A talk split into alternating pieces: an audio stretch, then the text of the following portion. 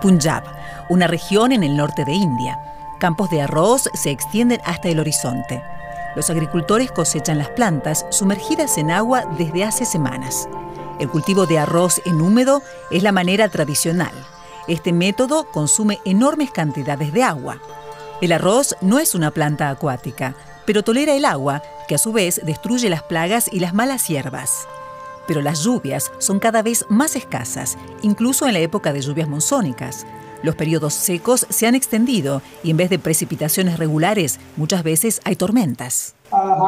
El problema es que las precipitaciones no bastan para cultivar arroz y los agricultores dependen del riego con aguas subterráneas.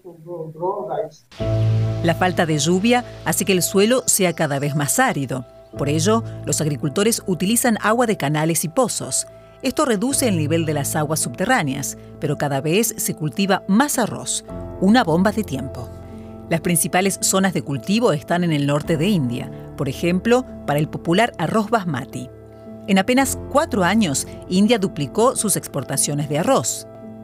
De unos 10 millones de toneladas en 2019 a más de 22 millones de toneladas.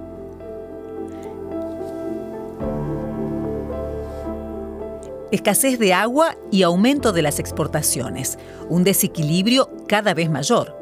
Por eso el gobierno indio puso el freno de mano prohibiendo las exportaciones de arroz blanco no basmati. Según los datos de julio de la FAO, el arroz alcanzó su precio más alto en casi 12 años. Las previsiones de sequía causadas por el fenómeno del niño hicieron que el gobierno tome medidas preventivas para reducir las exportaciones nacionales. Miles de millones de personas en todo el mundo se ven afectadas por la prohibición de India de exportar.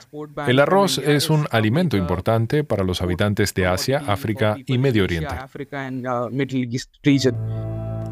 India exporta arroz, por ejemplo, a Estados Unidos, Europa, Irán y otros países de Medio Oriente. El fenómeno meteorológico El Niño calienta la atmósfera y altera las corrientes oceánicas. Como resultado, los recursos hídricos de India se tornan cada vez más escasos.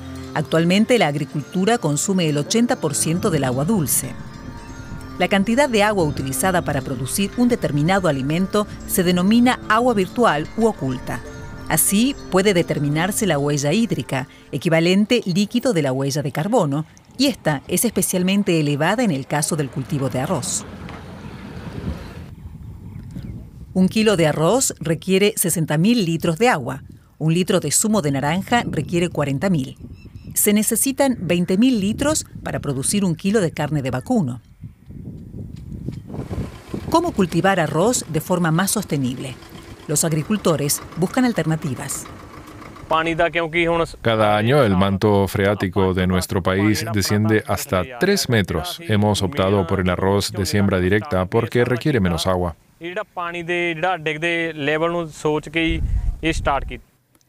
Con la siembra directa, el arroz no se planta bajo el agua, sino en tierras no inundadas, una alternativa eficaz que ahorra recursos. Con la siembra directa de arroz pude ahorrar casi un 30% de agua, sin afectar en lo más mínimo la calidad de mi arroz. El gobierno del estado de Punjab ofrece una compensación de 1.500 rupias, equivalentes a 18 euros por temporada, para los agricultores que adopten el nuevo método. Los agricultores y comerciantes de alimentos quieren cultivar en el futuro otros cereales y hortalizas que no requieran tanta agua. Los cultivos tradicionales de India incluyen el jengibre, las papas, las cebollas y los tomates. Promoverlos podría hacer que la agricultura se vuelva más responsable y sostenible.